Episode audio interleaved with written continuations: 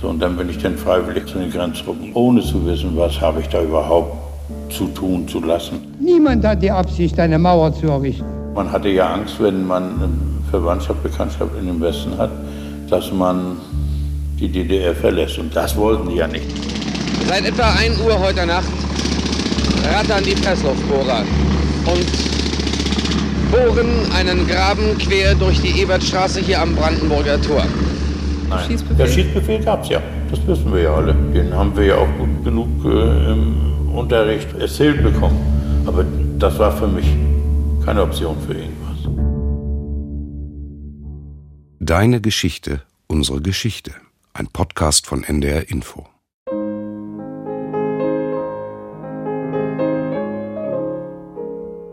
Deine Geschichte erzählt dein Leben. Unsere Geschichte erzählt von unser aller Leben. Ich habe mit Zeitzeugen gesprochen.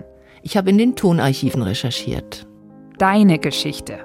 Unsere Geschichte.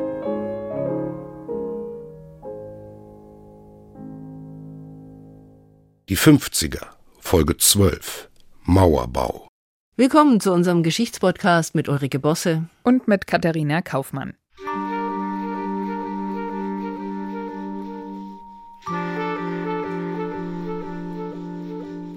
Im Westen die Bundesrepublik, eine parlamentarische Demokratie mit sozialer Marktwirtschaft und als Mitglied der NATO unter dem militärischen Schutz der USA.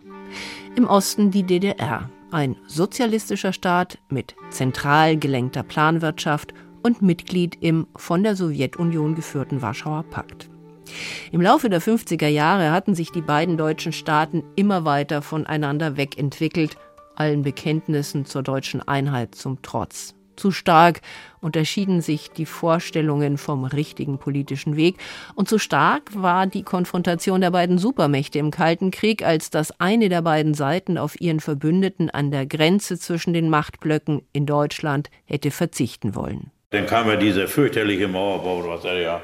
Mit dem Mauerbau am 13. August 1961 wurde die deutsche Teilung für die nächsten Jahrzehnte festgeschrieben.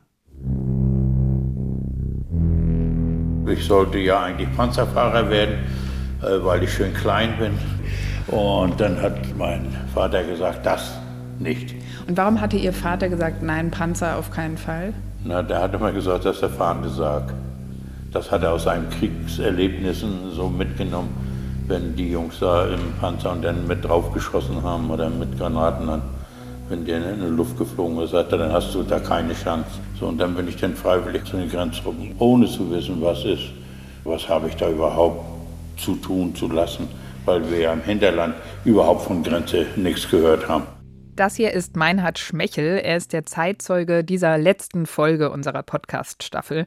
Er ist Jahrgang 1947 und er hat seine Kindheit und Jugend in Oldenburg in Vorpommern verbracht bis er mit 17 Jahren gemustert und dann mit 18 offiziell zum Dienst bei der Nationalen Volksarmee eingezogen worden ist. 1962 hatte ja auch die DDR die Wehrpflicht eingeführt. Schon 1952 hatte die DDR die Grenze zur Bundesrepublik abgeriegelt und einen fünf Kilometer breiten Grenzstreifen angelegt. Was offiziell nur dem Schutz vor einer möglichen Aggression des Westens diente, sollte ebenso die eigenen Bürger im Land halten. Mit einem verschärften Passgesetz wurde 1957 dann die unerlaubte Ausreise oder Republikflucht, wie das hieß, unter Strafe gestellt. Bis zu drei Jahre Haft wurden angedroht. Trotzdem verließen Hunderttausende die DDR, denn auch wenn die innerdeutsche Grenze gesperrt war, so konnten die Sektorengrenzen in Berlin doch noch passiert werden. Also zwischen Ost- und West-Berlin konnte man sich hin und her bewegen. Die Fluchtmotive damals reichten von Angehörigen in der Bundesrepublik über die wirtschaftliche Anziehungskraft des Westens bis zur Unzufriedenheit mit den politischen Verhältnissen in der DDR.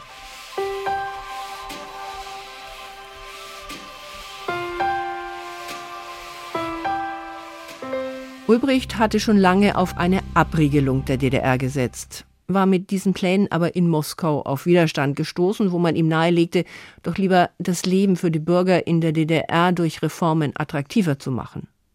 Aus Sicht der Sowjetunion sollte die DDR gegenüber Westdeutschland den Beweis liefern, dass der Kommunismus das überlegene System sei. Eine Abriegelung des Arbeiter- und Bauernstaats wäre da einem Offenbarungseid gleichgekommen. Doch 1960 verschärft sich die Lage. Die DDR-Führung hatte sich entschlossen, die Kollektivierung in der Landwirtschaft zu Ende zu führen. Private Bauern, die sich noch nicht den LPGs angeschlossen hatten, wurden von SED-Agitatoren besucht und wenn sie nicht nachgaben, auch psychisch und physisch unter Druck gesetzt. Ja, das hat auch die Familie von Meinhard Schmechel betroffen. Seine Eltern hatten nämlich einen landwirtschaftlichen Betrieb, den sie dann im Zuge der Kollektivierung verloren haben.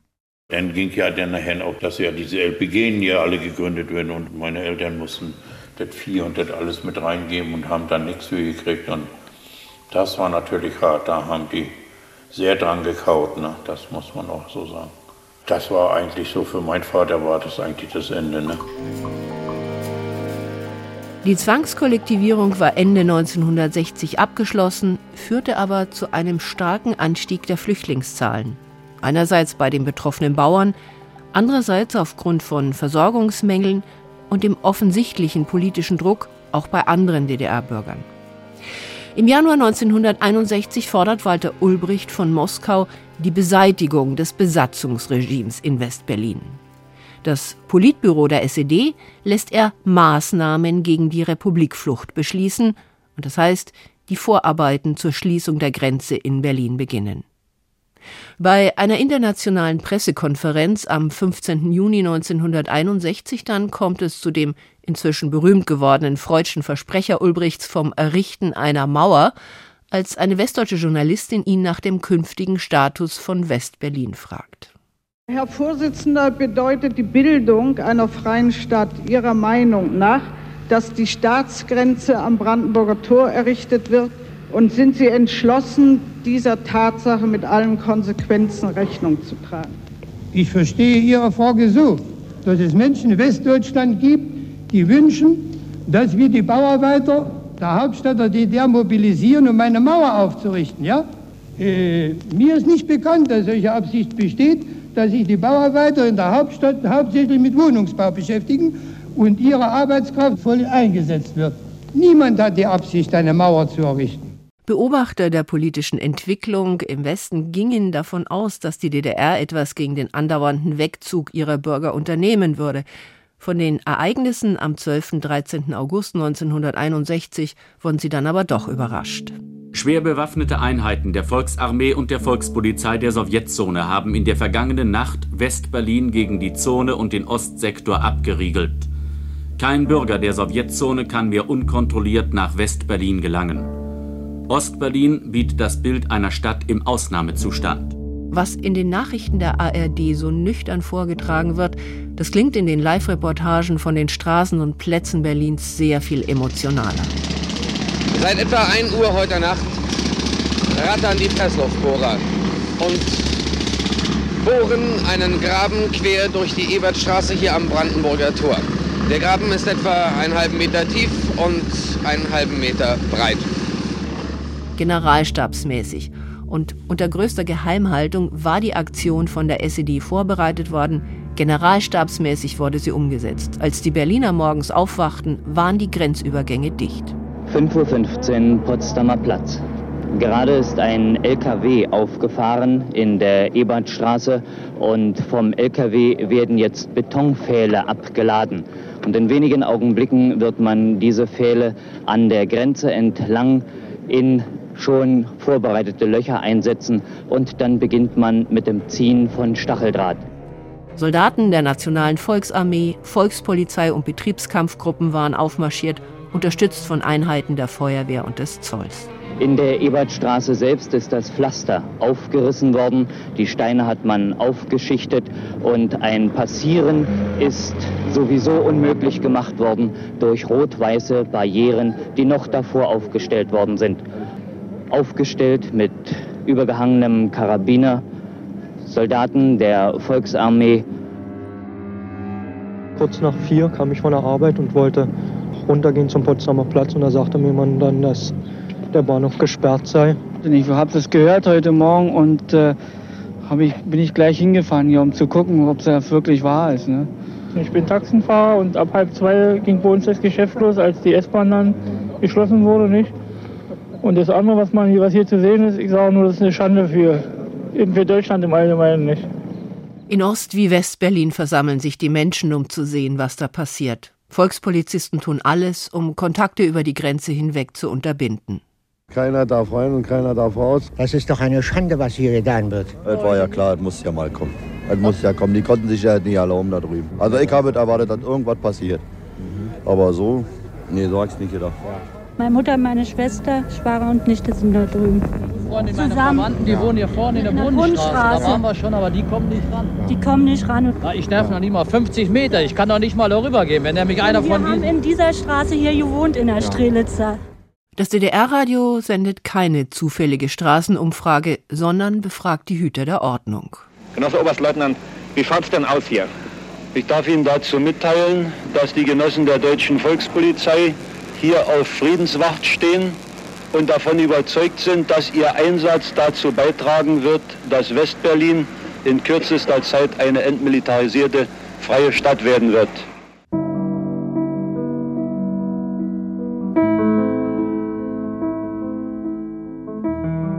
Fotos und Filmaufnahmen vom 13. August 1961 und den Tagen danach haben sich ja ins historische Gedächtnis eingeprägt, in Ost wie in West. Auf der einen Seite die Soldaten der Nationalen Volksarmee mit vorgehaltenem Gewehr und entschlossener Miene vor dem Brandenburger Tor aufgezogen. Auf der anderen Seite der 19-jährige Soldat der NVA Konrad Schumann, der am 15. August mit einem Sprung über den Stacheldraht nach Westberlin flüchtet. Auf der einen Seite die Arbeiter, die die Grenzmauer bauen, auf der anderen Seite Frauen, die aus Fenstern in den Westen springen oder sich an Betttüchern abseilen.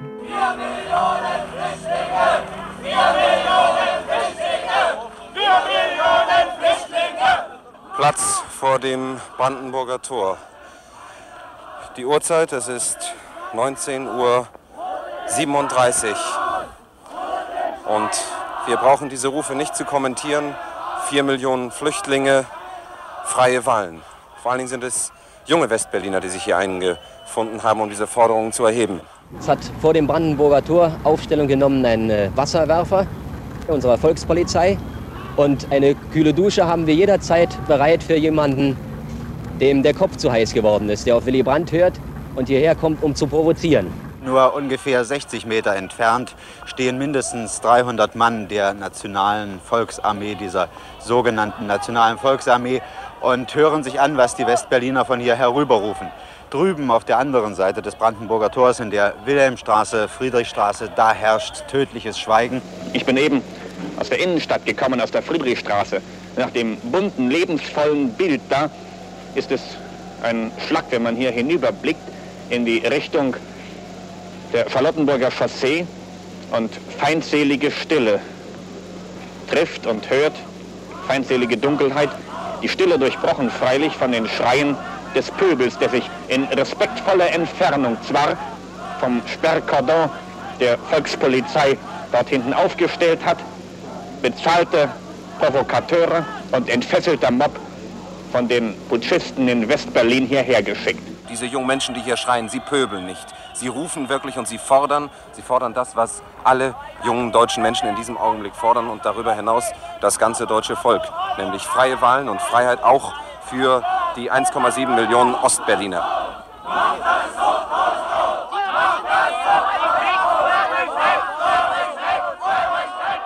Die seit gestern in Kraft getretenen Maßnahmen der Regierung der Deutschen Demokratischen Republik sind in erster Linie Maßnahmen zur Sicherung der Bürger des demokratischen Berlins und der Bevölkerung der DDR. Die unruhige Grenze nach West-Berlin hin musste geschlossen werden, um Kinder vor Kindesräubern zu schützen, um Erpressern, Spitzeln und Menschenhändlern, um Agenten, Hetzern und Brandstiftern, um Ordnungsbrechern und Spekulanten das Handwerk zu legen. Unser schönes Berlin wird sauber sein, denn wir haben den kalten Kriegern am Rhein ihre Menschenfalle verriegelt und mit rotem Wachs versiegelt. Ja, ja, der helle Berliner sagt prima, es reinigt so dufte das Klima. Es ziehen jetzt Ruhe und Frieden ein und sauber, ja sauber, wird unsere Hauptstadt sein. Für den 14-jährigen Meinhard Schmechel in Oldenburg in Vorpommern war all das, was sich da in Berlin abgespielt hat, weit, weit weg. Ja, man hat so eine Nachrichten gehört, aber weiter nichts. Ne? Also bei uns zu Hause wurde da eigentlich gar nicht drüber gesprochen, weil die ganz andere Probleme manchmal hatten. Also würden Sie sagen, dass die Sorgen waren so unmittelbar, dass ja. quasi das, was in Berlin passiert, erstmal nicht so eine Relevanz hatte ja. fürs eigene Leben? Eigentlich gar nicht. Also ich habe es auch im Dorf nicht so gehört, dass man darüber gesprochen hat. Da hat jeder so mit seinen eigenen Probleme gehabt. Proteste und spontane Demonstrationen in Ostberlin in den nächsten Tagen wurden aufgelöst, wenn nötig mit Wasserwerfern und Schlagstöcken. Es blieb allerdings bei lokalen Protesten. Eine Aufstandsbewegung in der ganzen DDR gab es nicht. Viele werden sich darauf erinnern haben, was ist davor passiert, wie, wie radikal ist damals der Rousseau vorgegangen. Und, und, und ich denke mal auch, wir hatten ja auch schon eine starke Armee, äh, dass die da auch zwischengefunkt hätte, wenn da was, äh, so ein Protest entstanden wäre. Also meinen Sie, das, die Leute hätten, hatten da auch einfach zu viel Respekt vor den Konsequenzen, ja. wenn sie jetzt auf die Straße ja. gehen? Den Knast wollte keiner unbedingt.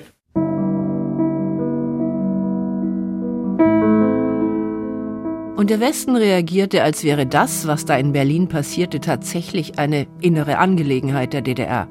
Bundeskanzler Konrad Adenauer reiste erst eine knappe Woche später, am 22. August, nach Berlin. Am Tag des Mauerbaus forderte er zur Besonnenheit auf. Durch die Willkür des Pankower Regimes ist eine ernste Situation heraufbeschworen worden. Im Verein mit unseren Alliierten werden die erforderlichen Maßnahmen getroffen.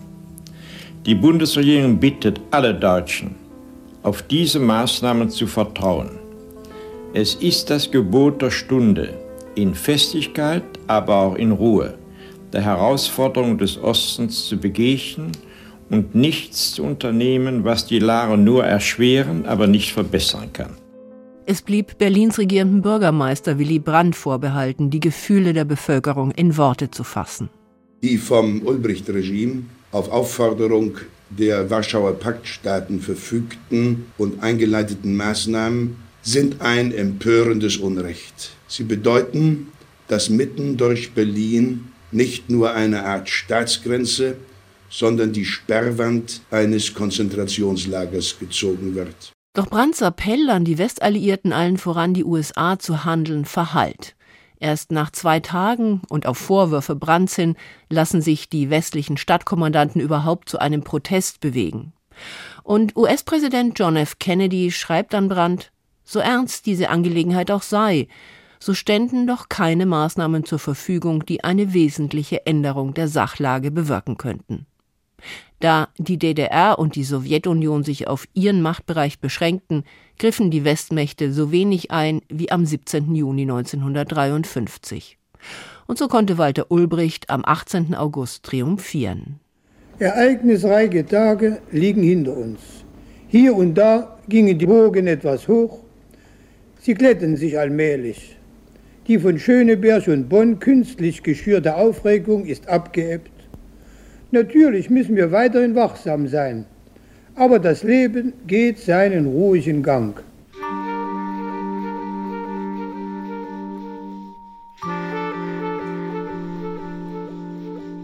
Es dauerte noch eine Weile, aber das Leben in der DDR normalisierte sich nach dem Mauerbau tatsächlich. Das Land stabilisierte sich wirtschaftlich wie politisch. Und dafür, dass die Mauer hielt, waren die Grenzsoldaten der NVA zuständig. Und genau bei denen ist auch Meinhard Schmechel gelandet. Und bin dann nach Dömitz gekommen, ins Ausbildungsbataillon und bin dann versetzt worden hier nach Rüderbeck. Also man durfte schon ein bisschen aussuchen, wo man dann hinkommt? Dann musste man aber länger dienen, sonst nicht. Voraussetzung war äh, keine Westverwandtschaft und so weiter. Die hatten wir ja auch nicht. Warum war das die Voraussetzung? Man hatte ja Angst, wenn man Verwandtschaft, Bekanntschaft in dem Westen hat, dass man die DDR verlässt. Und das, das wollten die ja nicht. Darum haben sie das genau gesiebt, wer, wer wo dann hierher kommt. Rüterberg muss ich an dieser Stelle vielleicht noch mal dazu sagen, er hat eine besondere geografische Lage. Der Ort liegt in einer Kurve der Elbe und er grenzt dadurch gleich an zwei Seiten an das Bundesland Niedersachsen, aus damaliger Sicht also an den Westen der DDR-Führung war Rüterberg ein Dorn im Auge, weil dort aus ihrer Sicht eben eine besondere Fluchtgefahr von DDR-Bürgern bestand.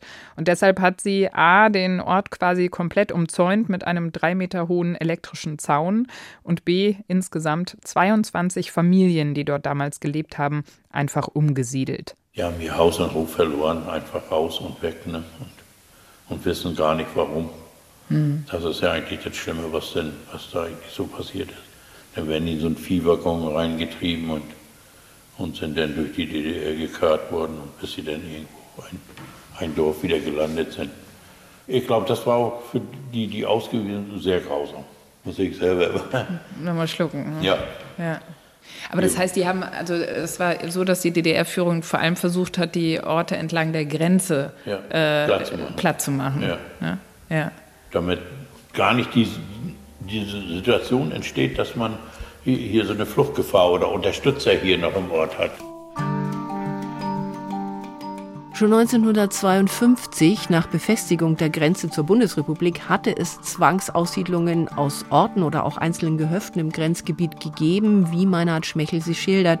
Und nach dem Mauerbau gab es dann eine neue Welle. Gab es denn zu dem Zeitpunkt hier bereits diese ganzen Grenzerrichtungen und also Zäune und so, da kam das alles erst in Folge des Mauerbaus?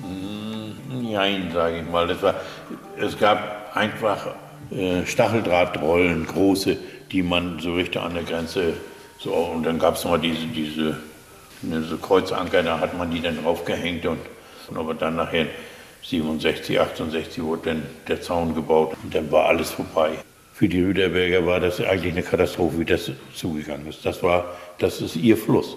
Da haben sie mit gelebt, mit Hochwasser, mit Niedrigwasser, mit allem. Und jetzt mit Mal kamen sie da nicht mehr ran. Das, ist, das war schon, ja, gerade der Fluss, das war, mhm. das war schon schlimm für sie. Erst gab es Kontrollstreifen und Wachtürme an der innerdeutschen Grenze, dann Zäune, schließlich wurden Selbstschussanlagen gebaut und Landminen verlegt. Ab 1960 gab es verschiedene Anweisungen, auf Flüchtlinge scharf zu schießen. Formal legalisiert wurde der Schießbefehl allerdings erst 1982. Meinhard Schmechel hat mir erzählt, dass er noch heute Gott froh darüber ist, dass er im Rahmen seines Dienstes als Grenzsoldat nie aktiv einen Fluchtversuch verhindern musste. Er hatte auch seine ganz eigene Art, mit dem Schießbefehl umzugehen. Viele waren ja immer so stolz, wenn sie so eine Schützenschnur tragen konnten und vielleicht noch zwei Eicheln so dran. Das habe ich grundsätzlich abgelehnt. Das habe ich nicht gemacht. Also ich konnte sehr gut schießen, aber wenn es um diese Schützenschnur und Eichen ging, da, dann habe ich den letzten habe ich irgendwo sonst wo hingeschossen, aber nicht auf die Scheibe.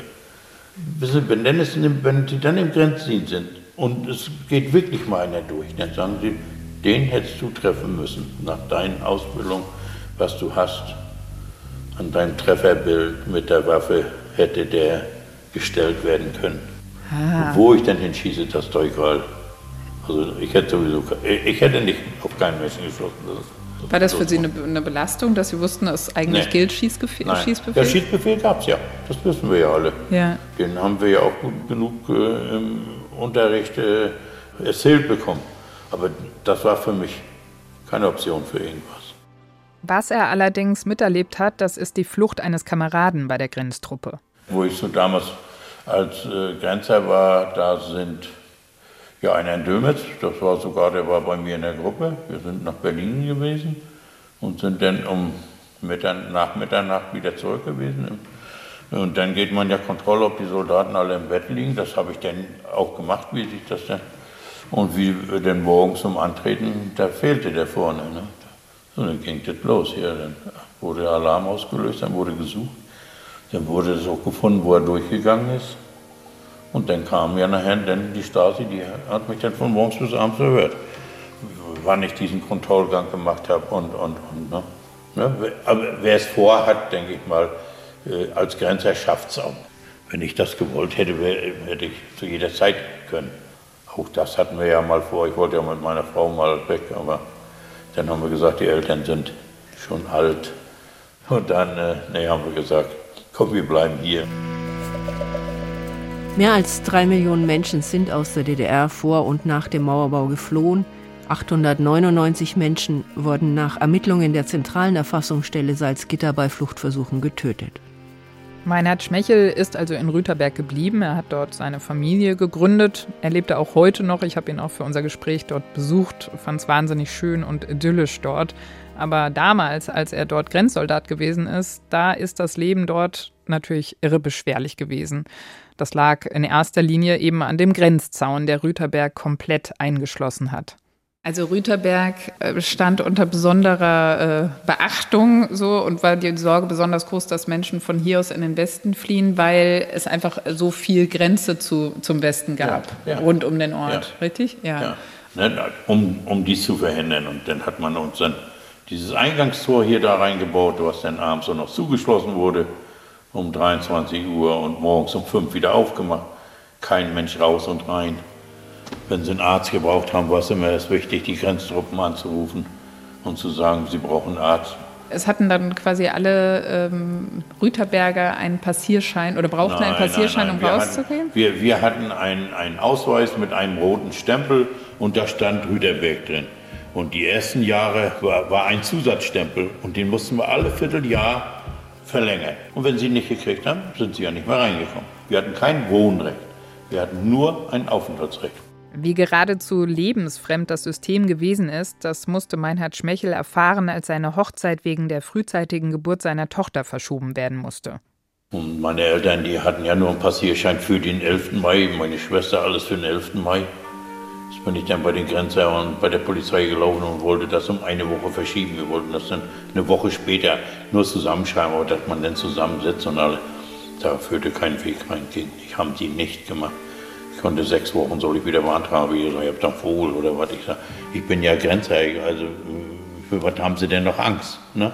Also ich, ich sitze vor Ort, bin noch ein bisschen länger Diener und dann machen die, nein, ging nicht. So.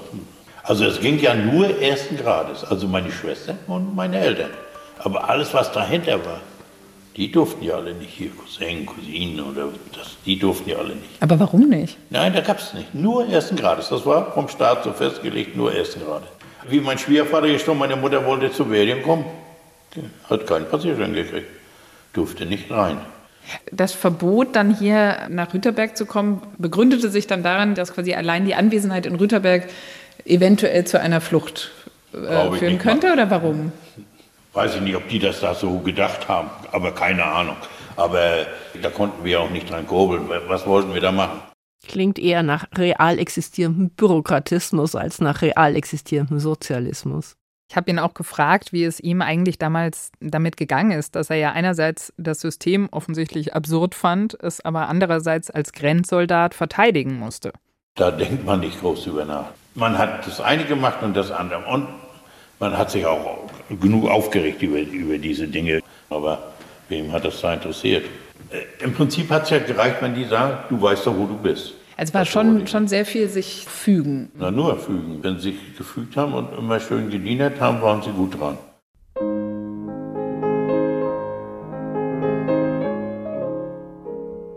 Deine Geschichte, unsere Geschichte. Zwölf Folgen Podcast über die 50er Jahre ersetzen kein Geschichtsbuch, aber vielleicht haben sie neugierig gemacht, nachzulesen, sich darüber auszutauschen, was das alles noch mit uns zu tun hat oder die eigenen Großeltern nach ihren Erlebnissen zu fragen. Mich persönlich haben die zwölf Zeitzeugen-Interviews wirklich sehr bereichert. Ich bin da jedes Mal aufs Neue in eine ganz andere Welt abgetaucht, fand das sehr, sehr spannend. Ja, ich hoffe, Sie und ihr auch. Hanna und Matthias haben den Podcast diesmal mit uns produziert und alle Folgen finden Sie, findet ihr in der ARD Audiothek. Texte, Fotos und Filme zum Podcast gibt es unter ndr.de-geschichte. Und über Feedback und Anregungen freuen wir uns, und zwar unter der E-Mail-Adresse deinegeschichte.ndr.de. Wir werden uns jetzt erst einmal wieder in die Geschichtsbücher vertiefen und in den Tonarchiven recherchieren. Wir werden neue Zeitzeugen suchen und befragen und freuen uns, wenn Sie wieder dabei sind. Und wenn ihr wieder dabei seid. Bei der Staffel über die 60er Jahre. Von Deine Geschichte. Unsere Geschichte. Bis dahin. Tschüss. Tschüss.